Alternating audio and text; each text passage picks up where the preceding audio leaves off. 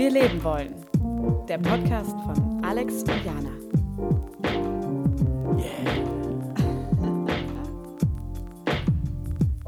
Hallo, liebe Vilevos. Hello, hello. Wie wir unsere Zuhörer jetzt gerne nennen. Vielen, vielen Dank für eure Rückmeldung zu den ersten vier Folgen. Und äh, die meisten Rückmeldungen haben wir gekriegt zu äh, der Mental Health Folge, die wir gemacht haben. Und das hat uns natürlich sehr gefreut, weil das ein Thema, das für uns beide sehr, sehr wichtig ist. Und da dachten wir, können wir, wahrscheinlich werden wir jede zweite Folge von diesem Podcast in irgendeiner Form über Mental Health reden. Ja, die Folge hieß ja, äh, alle brauchen Therapie, ne? Da stimme ich ja übrigens erstmal gar nicht zu. Das ist gar nicht das, was ich sagen will. ja, also, aber das, das ist es einfach brauchen nicht alle Therapie. reißerischer Titel. Aber ich meine auch, dass alle Therapie bräuchten. Zumindest alle, die ich kenne. Was weiß ich, vielleicht gibt es irgendwo in Bad Zwischenahn. So ein Bad Nest. Zwischenahn ist eine komplett irre Stadt.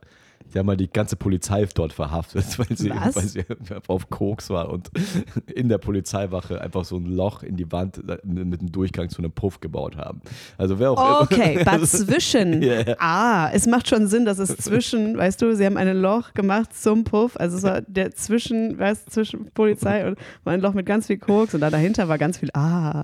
Arsch. Ja. Also weder in Berlin kenne ich irgendjemanden, der keine Therapie bräuchte, noch in Bad, Bad Zwischenahn. Zwischenahn. Ja, ich weiß nicht. Ich äh, kann das alle brauchen Therapie nicht unterschreiben, weil ich viel eher glaube, dass alle mit ihren Gefühlen klarkommen sollten, könnten, müssten. So, das ist vielleicht viel eher, wo ich mich sehe. Also, dass der Umgang mit Gefühlen und da glaube ich, dass manche Leute schon klarkommen Mhm. oder auch eigene Wege finden durch den Sport oder ein Buch oder also, dass Leute da einen Umgang mit finden oder vielleicht auch gut aufgehoben sind und sich halten können in ihren Gefühlen. Mir gefällt es, dass du gesagt hast, dass Leute einen Zugang und einen Umgang mit ihren Gefühlen finden durch Sport oder durch ein Buch. Und was du nicht gesagt hast, wäre so durch die Eltern oder die Erziehung. Ja.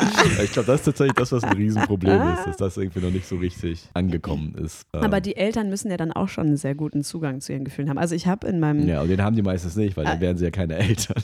oh, weiß ich nicht, ich habe in meinem Bekanntenkreis äh, früher, da wo ich, also so als ich Teenie war und man so das erste Mal über sein eigenes Elternhaus reflektiert hat, habe ich schon Elternhäuser wahrgenommen, die sehr reflektiert und einen reifen Umgang oder das klingt doof, einen reifen Umgang, aber so einen äh, sehr angenehmen Umgang mit Gefühlen hatten und irgendwie so viele Worte dafür hatten und so viel Raum. Wir wollen heute auf jeden Fall über Gefühle reden. Das ist nämlich hier unser, unser Thema heute auf jeden Fall. Wie, wie haben wir angefangen? Also wir zwei zu zweit so über Gefühle zu reflektieren. Ja, weil dass wir, wir, wir denken beide schon länger über Gefühle nach, auf jeden Fall. Ich finde übrigens interessant, dass wenn man das jetzt so sagt und dann hört, denkt man direkt an Verliebtsein und so. Das ist Ja. auf jeden Fall nicht das, das sind nicht die Gefühle, über die wir mal. Also das, das ist es nicht. Also angefangen hat das eigentlich, weil äh, ein Kollege von uns, ein Comedy-Kollege, hatte Geburtstag und wir mussten ein Geschenk organisieren. Der werte Kollege Hendrik Bremer, Shoutout an der Stelle, folgt ihm auf Instagram. Vom, Äh, vom Lavendel fürs Ohr Podcast. auch sehr gut, hört mal rein. Der, der wohl riechendste Podcast. Mm. Jedenfalls, Hendrik Bremer hatte Geburtstag, wir wollten ein Geschenk und Hendriks Performance auf der Bühne ist jetzt nicht dafür bekannt, dass sie vor Emotionen trieft. Hendrik ist Physiker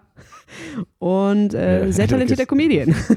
Hendrik ist Physiker und sein Gesicht ist ein Asteroid. das stimmt. In Teilen, in es Teilen. bewegt sich sehr wenig. Okay. Aber ja. es rast unglaublich schnell auf die Erde zu. Nein, dann war die Frage, was schenken wir Hendrik zum Geburtstag? Und dann war mein lustiger Einfall, hey, Leon Winscheid hat doch dieses neue Buch Besser fühlen veröffentlicht. Dann haben wir dieses Buch ihm gekauft. Und in diesem Zuge hast du einfach dir das Hörbuch angehört und warst so richtig begeistert. es ist voll gut. Und so kam das dann ein bisschen, dass wir uns nochmal auf so einer anderen Ebene auf einmal mit Gefühlen beschäftigt haben. Dabei ist es dann nicht geblieben. Irgendwann warst du nochmal im Buchhandel deines Vertrauens und bist ganz stolz nach Hause gekommen und hast gesagt, guck mal, wir haben noch eins.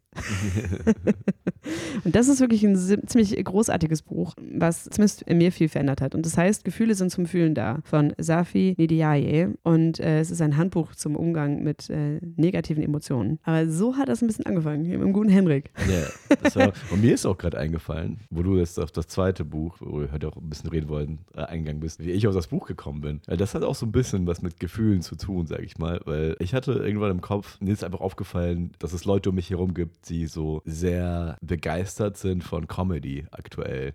Dass ich so ein paar Kollegen auf der Bühne gesehen habe oder dich auch und ihr Mhm. wart alle so, so viel am Schreiben, viel am Auftreten, viel am sich entwickeln. Full on fire, so ein bisschen, ne? ja, genau. Und mir ist aufgefallen, dass ich das im Moment einfach nicht hab. So, und Mm. dann habe ich aber irgendwie angefangen, so ein bisschen zu reflektieren und dachte, früher war Comedy für mich so das Ein und Alles. So dieses, ich hatte unendliche Ah, Aufmerksamkeit ja, ja. dafür, ich konnte unendlich äh, Energie daraus schöpfen. Mhm. Wenn man mich in einen dunklen Raum, wo nur Podcasts über Comedy laufen würden, gesperrt hätte, dann wäre ich glücklich, so für immer. Hättest nicht gesagt, dass du Hunger hast, weil du bist Genau. auf jeden Fall satt. Ja, ich hätte alles gehabt. Aber dann dachte ich so, ah, ich sollte mir vielleicht mal einfach aufschreiben, was sind so die Sachen, die mich aktuell überhaupt interessieren. Und Mhm. dann habe ich so fünf Sachen aufgeschrieben und Comedy war einfach nicht dabei. Und dann dachte ich so, okay, offensichtlich gibt es ja diese Sachen, die mich interessieren und vielleicht soll ich mich mehr in diesen Sachen fortbilden. Also die Sachen, wo du eh schon irgendwie so ein positives Gefühl zu hast, ein Interesse, ein Interesse, dass Genau. du die stärker in dein Leben holst Genau, und mehr Zeit da- damit verbringst. dass ich mich da weiterentwickeln will. Und das war auch Ah, so, ja. das war auch so ein Gefühl von so, ah, ich sehe dieses, ich sehe, wie andere Leute Comedy gerade fühlen, ich fühle es gerade nicht, aber was fühle ich denn gerade im Moment? Genau. Ah, ja, ja. Und Aber ich eine finde auch dieser, einer dieser Sachen, ich glaube sogar Nummer eins oder zwei in meinem Fall, war halt Mental Health. Und deswegen bin ich also mit der Idee in einen Buchladen gegangen, äh, mir zu zwei oder drei Bereichen, die mich interessieren, Bücher zu kaufen. Ich finde interessant, dass du nicht probiert hast. Das wäre meine Herangehensweise. Comedy macht mir gerade keinen Spaß. Es muss mir Spaß machen. Da bist du schon fünf Schritte weiter. Ja, weil das habe ich schon ein paar Jahre lang versucht. Ja.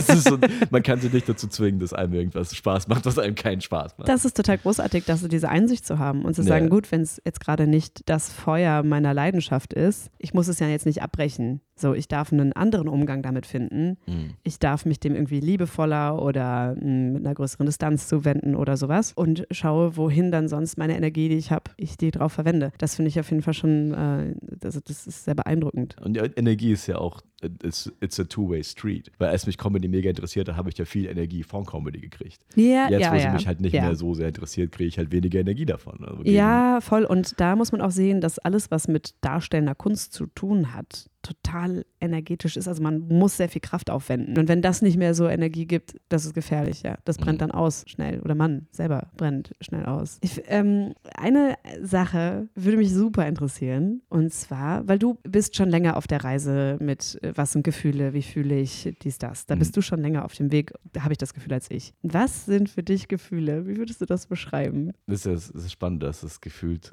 keine, keine Definition davon so richtig gibt. Aber es ist für mich, wenn man auf seinen Körper hört. So auf seinen Körper und seine eigene innere, innere Gesinnung. Weil ich finde, ähm, die Definition äh, von ähm, dem Buch äh, Gefühle sind zum Fühlen da lautet, meine ich, Emotionen sind innere Körperregungen oder so. Ja. Also man ist auf jeden Fall was, was körperlich ist. Ja, ich würde sagen, das ist, eine, das ist schon eine Art des Körpers, mit einem selber zu kommunizieren.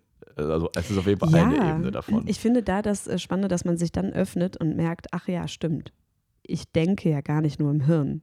Ich lebe ja gar nicht nur im Kopf. ja. sondern alles andere ist so, was im ganzen Körper auch noch stattfindet. Und wo, wo ist denn, wie fühlt sich denn Freude an oder Aufregung? Ja, das ist, äh, Genau, zum Beispiel Burnout wurde mir, also zwei meiner Freunde hatten so ziemlich gleichzeitig Burnout Oh, wow, äh, ja. letztes Jahr oder vorletztes Jahr.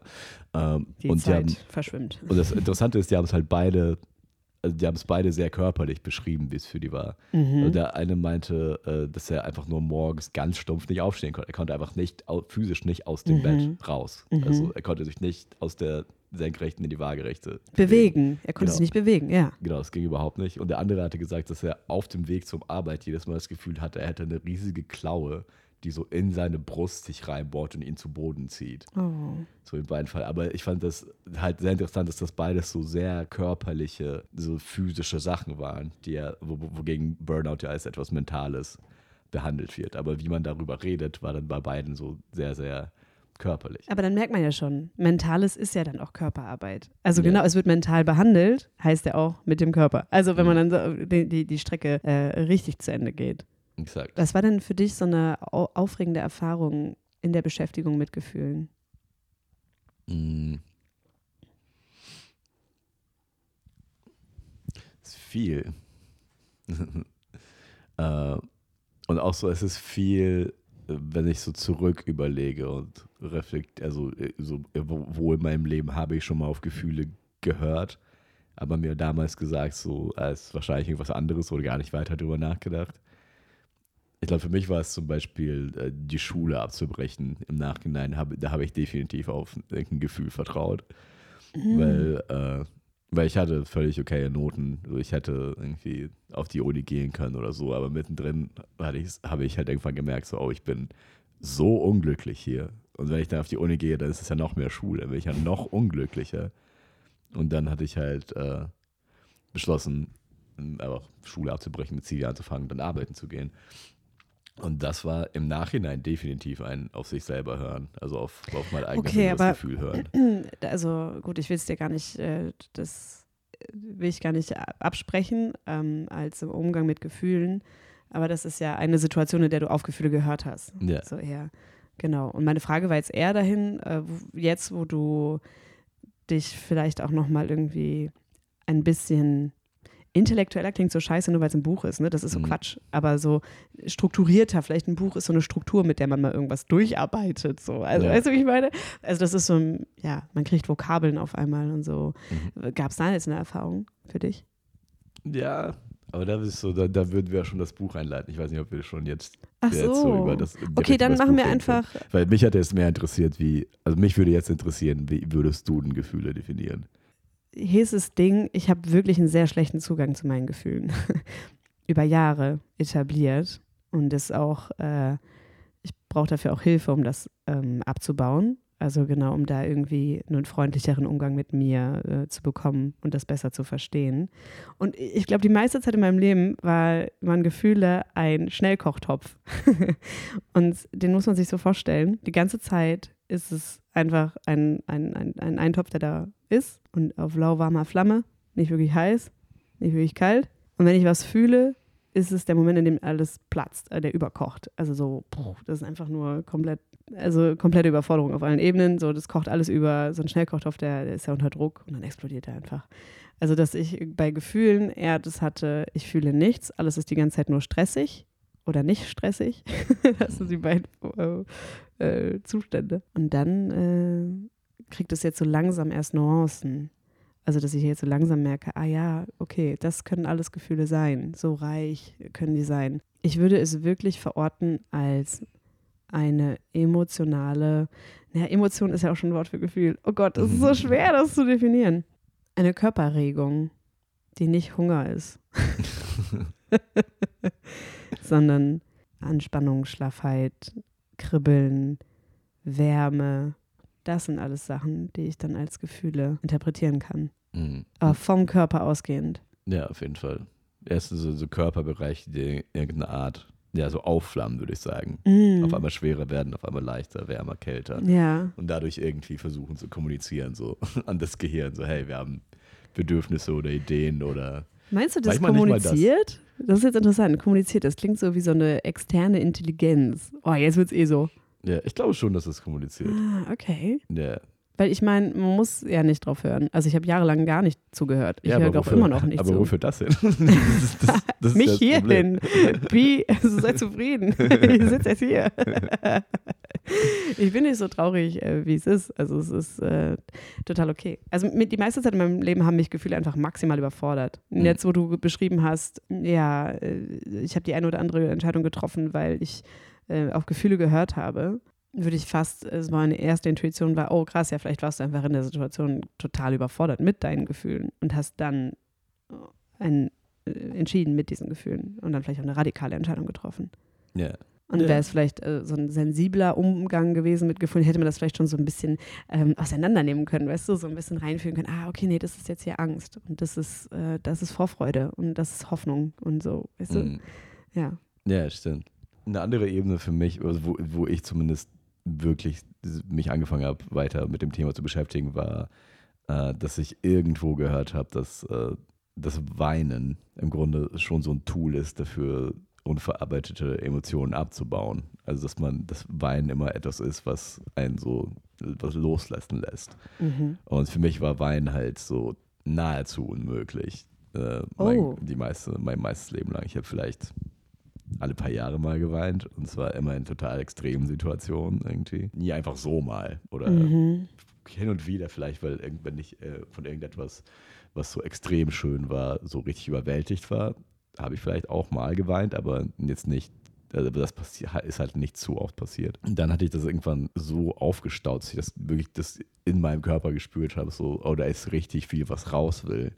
Aber ich weiß einfach nicht wie. Also ich habe es so, wirklich, es hat sich so angefühlt, als würden Tränen so, so in meinem Gesicht stehen, weißt du, wie stehendes Wasser einfach nur in einem Glas oder so und es, könnte, mhm. es konnte halt nirgendwo hin. Und das war für mich auf jeden Fall auch eine äh, Motivation, sich weiter mit dem Thema zu beschäftigen. Meinst du, es hat was mit einem Männerbild auch zu tun, dass, ähm, also es ist nur weil dass man, so, man das so klassisch kennt, dass gesagt wird, oh, Männer können nicht weinen. Nicht, dass sie das physisch nicht können, aber das ist ja so ein gesellschaftliches Ding. Meinst du, das hat dass, dass da eine Verbindung ist zwischen, dass es dir schwer gefallen ist, zu weinen. Ja, yeah. und es ist kein Zugang. Es ist, als Kind kriegst du gesagt, Aha. so Männer machen das nicht, also lernst du es nie. Und dann, also es ist einfach äh, eine, mhm, keine mhm. Ahnung, ist für mich genauso leicht äh, zu weinen wie ein Salto zu machen.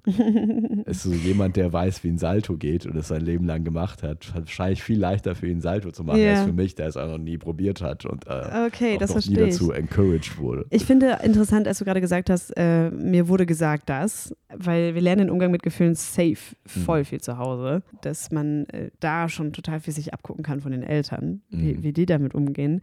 Und ich glaube, alles, was man nicht durchlebt, drückt man irgendwo hin und drückt irgendwie, das drückt sich dann auch anders aus.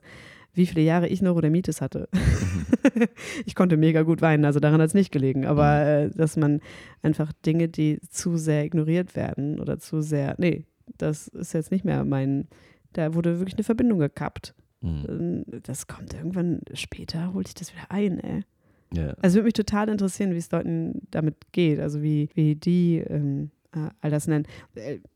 Wir können auf jeden Fall das Buch äh, empfehlen, Gefühle sind zum Fühlen da, von Safi Nidiaye.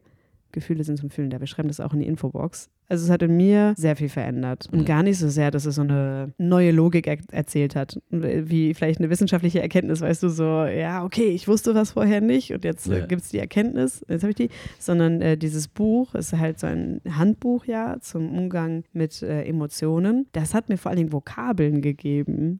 Ja, das ist halt mega wichtig. Es ist so, ähm, wenn man sich vorstellen äh, will, bevor man so Musikkritik liest, mhm. kennt man einfach viele Ausdrücke aus der Musik nicht sagen, selbst wenn es um Rap-Musik geht, sagen wir mal, bevor man so ein paar Kritiken gelesen hat oder darüber gehört hat, wie Leute darüber sprechen, wüsste man jetzt nicht, was ein Banger ist. so.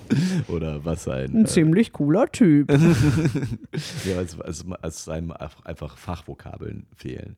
Genauso wie wenn man sich für Filme anfängt zu interessieren. Auf einmal weiß man, was ein Drama ist gegen eine ja. Komödie und äh, dann ist das ein Sci-Fi-Drama. Also alles so Begriffe, die man erstmal ja, lernen Im muss. Studium lernt man, was ist Existenzangst, was heißt Depression, was heißt, ja. ich zweifle sehr, sehr viel an mir. Das lernt man alles im Studium. Diese Fachvokabeln, das ist der Hammer. Genau. Und dafür ist so, Gefühle sind zum Fühlen da ziemlich gut, weil du sagst, okay, es ist jetzt nicht nur Burnout, sondern woraus ja, setzt sich das voll. zusammen? So, ist da, eine, ist da eine Angst, ist da eine Sehnsucht nach einem besseren Zustand drin und das kaut das auf jeden Fall so ziemlich, ziemlich gut durch. Ja, weil und auch, ich muss sagen, dadurch, dass es, das, dass es so viele Beispiele in dem Buch gibt, äh, das ist also ein Beispiel in dem Buch ist zum Beispiel, ähm, dass irgendjemand seine Beziehung zu seinem jüngeren Bruder beschreibt und warum die schiefgelaufen ist und wie er sich da gefühlt hat und wo er seine eigenen Gefühle missinterpretiert hat und das auseinandernimmt. Und das ist so auf jeder dritten Seite ist irgendwie so ein Beispiel in dem Buch. Und ich finde, das hat, das stößt, hat in mir auf jeden Fall mal sehr viel angestoßen, so dass man auf einmal selber anfängt, so in sich selber reinzugucken. So, oh ja, stimmt, da habe ich auch vielleicht irgendwie die Gefühle von anderen übernommen oder irgendwie eher zusammengelegt und ähm, ja, ist, also ist, ich ein, ist ein spannendes, spannend, spannende Reise, auf die man mit dem Buch geht, auf jeden Fall. Ich fand es so interessant an dem Buch, dass so vieles auseinandergedröselt wird. Also mir ähm, haben diese Beispiele nicht so viel gebracht.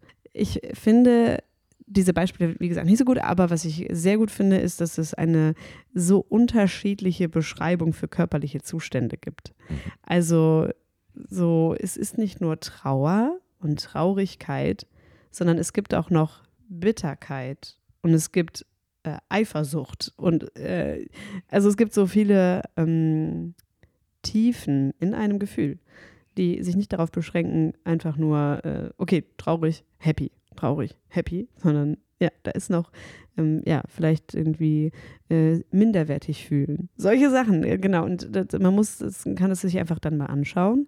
Denkt sich, ach krass, guck mal, so wird jetzt hier beschrieben, dass sich jemand nicht irgendeiner Sache würdig fühlt. Und darunter steckt eine Scham. So.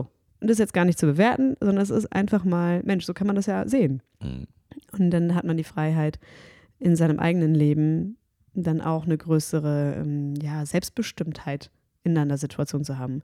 Also ich merke jetzt viel mehr, dass ich irgendwie in der Situation mal durchatmen kann, mal so ein kleines, man guckt mal in sich selber rein, Check-in, weiß ich nicht, so ein, so ein kurzes, hm, wie geht's mir jetzt gerade oder ist, wie fühlst du dich oder wie fühlt sich mein Gegenüber? Und dann kann ich mehr bei mir bleiben, selbst bei Comedy-Auftritten. Ja, Comedy ist eigentlich ein interessanter Vergleich, weil man relativ früh lernt, so den Raum zu lesen bei Comedy. Und ein Raum lesen ist ja im Grunde, man versucht zu fühlen, wie fühlt sich gerade eine ganze, ein ganzes Publikum. Also wie fühlen sich gerade so 80 Leute. So, das, das lernt man bei Comedy auf jeden Fall in den ersten paar Jahren. Und das man dann viel später auf die Idee kommt, so, hey, wie fühle ich mich eigentlich selber, dass man das so komplett zurückstellt. Ey, aber wir haben auch schon häufiger die Beobachtung gemacht, dass wenn Eltern sich getrennt haben, also man irgendwie in einem Elternhaus groß geworden ist, das sehr konfliktbehaftet ist, um mhm. das mal nett zu sagen. Gut, das können auch Eltern, die zusammen sind. Egal, also das können Eltern, die zusammen sind und nicht Viel zusammen sein, besser. nicht zusammen sein sollten. Am allerbesten. Am allerbesten, genau. Also diese Situation, diese Grund, diese Ausgangssituation ist so eine perfekte Schule, um Räume zu lesen. Mhm. Also das macht einen Comedian vielleicht sogar gut, weiß ich nicht. Aber so, ja, das ist von vielen dann, die ein guter Moderator sind oder so, das äh, Trainingslager, das sie mitbringen. Mhm. Aber da lernst du am allerseltensten, was sind meine eigenen Bedürfnisse und wie ist das denn mal okay, die zu äußern. Mhm. Also, das sind ja drei Schritte, die man noch gehen muss, die ja keiner davon kann. Ja. Wie geht's dir mit Bedürfnis äußern? Wie ist das? Wie ist da dein Zugang? Ja, das ist auf jeden Fall eine Sache, die für mich sehr schwer ist. Also allgemein für Männer ist es nach Hilfe zu fragen äh, oft ein sehr schweres Thema, für mich unglaublich schwer. Und das mhm. ist ja mhm. auch ein Bedürfnis äußern. Irgendwie, okay, ich brauche jetzt Hilfe. Mhm. Ja. Warum sagst du das bei Männern schwer? Das das ist ein Klischee einfach nur. Das, ah, dass sie so alles alleine machen und äh, ich bin Mann, Mann, ich kann das. Oder wie meinst du mit Hilfe? Ja, genau. Ah. Immer so, einmal komplett selbstständig, Lone Wolf. Aha, okay, Dinge alleine durchziehen, weil ähm, in meiner Wahrnehmung fällt es Frauen auch schwer, nach Hilfe zu fragen, weil es mhm. so ein großer Anspruch das ist. Wahrscheinlich stimmt das auch bei beiden. Beidem, genau, genau, genau. Deswegen so wollte ich jetzt einmal hören. Dafür, da, äh, genau, aber deswegen wollte ich jetzt einmal nachhorchen, was du damit meinst, weil ich nehme das jetzt äh, wahr, auch so in der weiblichen, in meinem weiblichen Umfeld, dass man eher so den Modus hat, ich schaffe das schon und ich bin schlau genug und ich bin äh, selbstständig und ja gut, vielleicht hilft eine Freundin bei der einen oder anderen Sache, aber so nach Hilfe fragen, das ist, glaube ich, echt, das, nee, also auch, wäre mir nicht bekannt, dass das Frauen so leicht fällt, so, mhm. sondern dass man da auch nicht unbedingt Schwäche zeigen will. Ich musste letztens noch an eine Situation denken, dass ich beim Einarbeiten bei irgendeinem Job, so, ich habe häufiger neben dem Studium irgendwo jobben müssen und äh, so erster Tag, man lernt irgendwie so die Grundregeln für dies, das und jenes und wie schwer es mir gefallen ist, also einzugestehen, dass ich etwas nicht kann. Ich habe bei allem direkt gesagt, ja, habe ich verstanden, ja, ich kann das, ja, habe ich verstanden, ja, ja, ja, ja, ja, ja, ja, ja, ja. und als ich dann das erste Mal alleine diese Aufgaben machen musste, also ist das alles so in die Hose gegangen. Wirklich. Also ich musste morgens dann einem Lieferanten die Tür öffnen und das wusste ich einfach nicht. so um acht hat der Lieferant so eine halbe Stunde durchgeklingelt und ich war irgendwo im Keller, habe Musik gehört und irgendwie Brot geschnitten.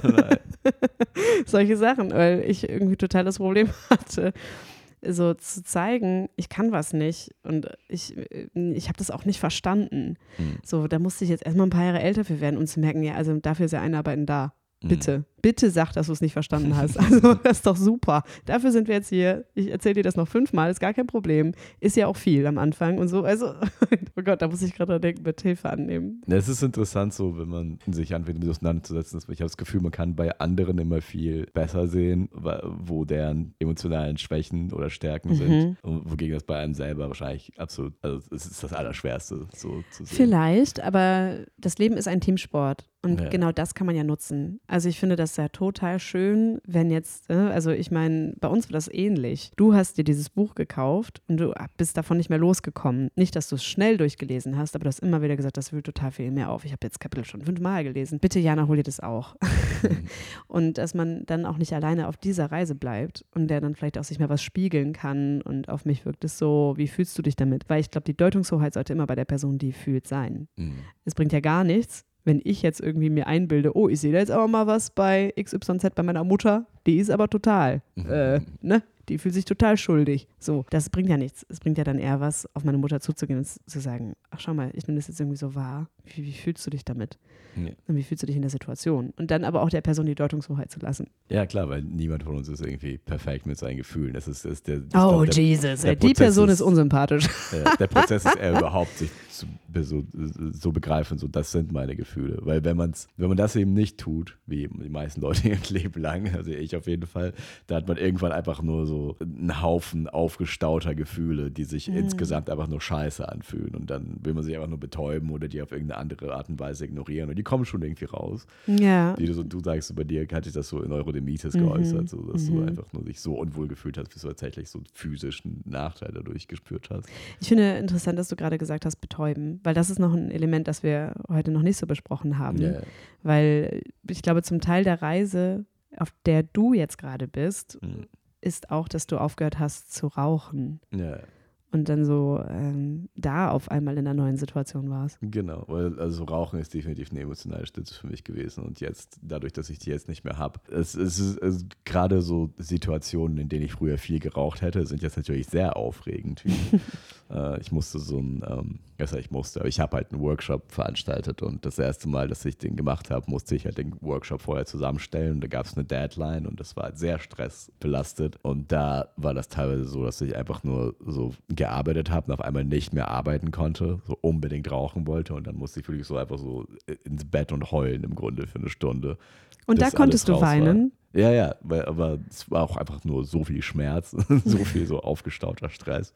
Ah, ja, Äh, weil ich okay. sonst halt, weil ich sonst immer Stress, immer direkt Zigaretten und das betäubt halt einen. Aber Mm. der Stress, der in den Knochen dann stecken bleibt, der, der geht ja nicht weg, der ist dann einfach so Nur drin. woanders. Ja, ja, total. Genau. Also es, äh, wenn man aufhört zu rauchen, zu trinken, was auch, immer für Drogen zu nehmen, äh, dann kommt viel raus, was Ja. vorher schon einfach so da war, aber man immer irgendwo wegignorieren konnte. Also ich habe das auch als sehr bereichernd wahrgenommen. Ich trinke gerade nicht, auch aus der bewussten Entscheidung heraus, dass ich gerade viele Fortschritte mache in der Frage, wie ich mit meinen Gefühlen umgehe und das also auch viel mh, direkter wahrnehme, den Kontakt dann mit den Gefühlen, was nicht angenehmer ist. wie du sagst, dann überfordert einen etwas total. Ja, in meinem Bild, der Topf kocht total über und platzt. Ja, dann muss man damit irgendwie umgehen, aber durch die Abwesenheit von Suchtmitteln habe ich gerade eher die Ruhe, mich dem zuzuwenden und dann die Kraft dafür aufzuwenden und zu sagen, okay, dann bin ich jetzt sauer. Wie Ja. fühlt sich sauer sein an? Wow, bin ich wütend. ja, ach, das war so toll. Ich bin ja in Therapie und als ich das erste Mal gesagt habe, dass ich wütend war und meiner Therapeutin beschrieben habe, wie sich die Wut angefühlt hat, da haben wir uns beide gefreut. Genau, aber das ist ein wichtiges Thema, dass du, dass du die Wut auch fühlen kannst und dann irgendeine Chance hast, dich vielleicht irgendwann von ihr zu verabschieden. Weil wenn Ja, du, genau, man muss du sie durchleben. Dann fühlst du die Ja, Wut ja. halt einfach nicht und die bleibt irgendwo drin und dann hast man irgendwann muss ein Fuß amputiert werden. oder so, Das weil- wei- weiß ich nicht, dann wird man zum die- Piraten. Ja. Ähm, nur äh, in diesem Buch ähm, werden dann so Herzensschlüssel verwendet. Man kann dann in jeder Situation schauen, okay, was braucht dieses Gefühl gerade, damit es irgendwie gesehen wird, braucht es Raum, muss es als Gefühl wahrgenommen werden. Und das Ähm, fand ich schon sehr spannend, so einfach nur, aber was auch immer man davon hält, aber einfach nur auf wie viele Art und Weisen man selber mit einem Gefühl umgehen kann. So, man Total. kann es wertschätzen, man, kann's, man kann mit seinem eigenen Gefühl mitfühlen. Ich finde, also Das eine Sache ist super wichtig und zwar, dass eine ganz große Hürde im Umgang mit Gefühlen ist, dass man sich mit denen identifiziert. So das Buch. Mhm. Also, dass man sich nicht traurig fühlt, sondern traurig ist. Mhm. Das kann ja für eine Situation auch passen. Ich bin gerade traurig. Nur der Umgang mit dem Gefühl wird dadurch sehr, sehr schwer, weil dann glaubt man das als Tatsache. Ich bin jetzt traurig, ich bin für immer traurig. Also das Mhm. kann passieren.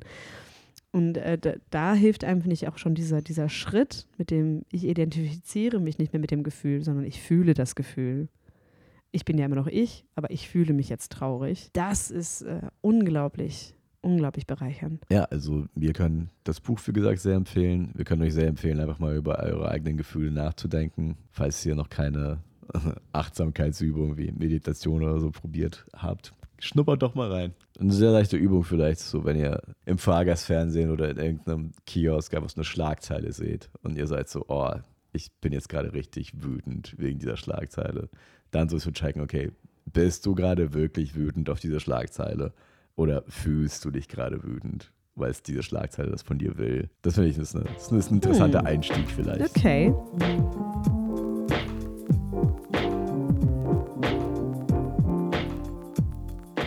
Äh, Jana, heute möchte ich von dir wissen, zwei Dinge, die ein Café zu einem perfekten Ort machen. Das ist also eine Siebträgermaschine, die richtig bedient wird. Mmh, ein Kaffeecremer, den man da bestellen kann. Mmh, oh, Mensch, gib mir das. Mmh, oh, Mensch, die richtige Säure. Oh, ja, noch ein Leitungswasser dabei, ohne dass man fragt. Weißt du, so, oh, das ist auf jeden Fall schon mal Punkt 1.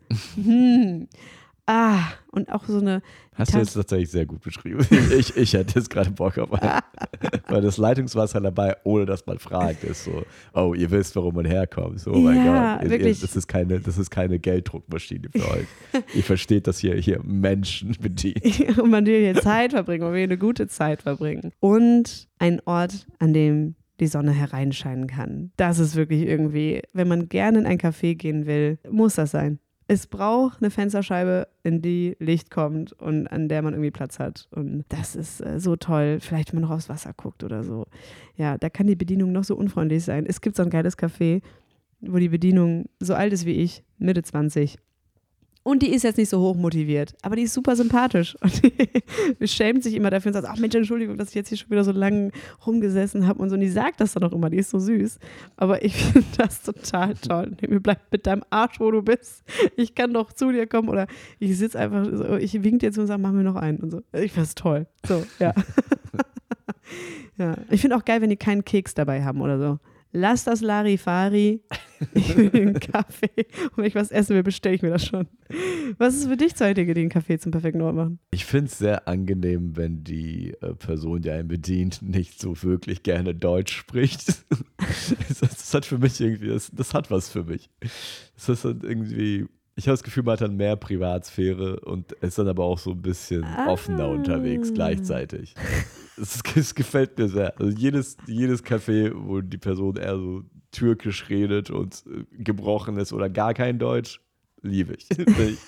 Sofort so, nom, nom, nom, nom, nom, kann ich mich reinlegen. Es, es, es, schafft gleichzeitig Intimität, aber auch Abstand. Ich, ich kann es anders nicht beschreiben. Es ist ein seltsames Gefühl, was es mir auslöst. Aber das ist doch perfekt. Es ist Gefühl. eine Form von Nähe, die wir brauchen im Alltag vielleicht. Das genau. ist super. Aha. Und dann vielleicht noch eine Sache, die es gefällt mir nicht, wenn es in einem Café halt. Oh, die Akustik. Mm, ja. Scheiße. Ja, ja, da sprichst du was so, an. Es ist halt tatsächlich, oh. es kann tatsächlich den Kaffee scheiße machen, wenn es zu sehr halt in einem ich Café. Ich check es nicht. Es kann doch nicht so schwer sein, dass man irgendwie an der Akustik arbeitet, weil es ist doch auch für die ganzen Leute, die da arbeiten, unglaublich belastend. Ja, wenn häng, es einfach nur hängt ein Teppich an der Wand, ein paar mehr Kissen irgendwo. Es kann ja nicht sein. Das ist geil, so dass der Russe sagt, hängt ein Teppich an der Wand. ein Tuch meinetwegen. So, ja, irgendwas, total. Einfach mal bei Pinterest eingeben, Akustik realistic besser, Raum. Das reicht doch schon. Also jeder hat auch seine Mittel, wo man irgendwie mal was nachsuchen kann. Es macht so viel, man möchte sich ja wohlfühlen in einem Café. Man möchte vielleicht irgendwie was schreiben, mit irgendjemandem quatschen oder ja. einfach nur in die Sonne starren, bis man blind ist und den Scheiß nicht mehr sehen muss. So was, ja. was man halt macht im Café. dann ist es auch einfach angenehmer, wenn es nicht die ganze Zeit halt und weil zwei Leute hinter sich, hinter dir sich gerade unterhalten auf einer Sprache, die du nicht verstehst. Und, man, und dann verlässt man das Café. Ich habe letztens total was Schönes beobachtet. Drei Frauen jenseits der 70, saßen zusammen und haben rumgegluckt und hatten die Zeit ihres Lebens. Die hatten einen richtig tollen Nachmittag. Es war wirklich gerade mal so um, um die 2 Uhr rum und die saßen da, die hatten schon Mittag gegessen und die eine von denen hatte schon einen äh, Campari oder sowas nice. offen. So. Und dann haben die sich nochmal die Karte geben lassen und haben nochmal nachgeguckt und haben dann entschieden, kostet 9 Euro der Cocktail hier. Ah, den gönnen wir uns jetzt. also nochmal schön in die Börse geguckt, haben wir gerade noch so viel Geld da. Und dann stolz, die haben auch ganz ungeduldig den Kellner rangerufen und der kam immer, ich komme gleich, nein, du musst jetzt. So. Drei Campari und dann äh, nicht so viel Eis. War noch ganz wichtig, nicht so viel Eis und dann einfach so drei alte Frauen zu sehen, die die Zeit ihres Lebens haben, einfach genießen und sich dann so so einen Brecher-Cocktail reinstellen. Eine davon, den zweiten, war Fantastisch. Das macht auch ein Café zum guten Hort, wenn da alte Leute gerne chillen. Und mir gefällt das, dass man ab jetzt vielleicht so als Sprichwort einfach immer hat, ey, ey, was ist mit der los? Hat die den Campari offen oder was? Ey? ja, die, hat doch einen, die hat doch den Campari offen hier. Ihr Lieben, wir freuen uns sehr. Äh, wir freuen uns auf nächste Woche, wie wir leben wollen. Bleibt dabei und äh, tschüss. Genau, lass den Campari offen. Ciao.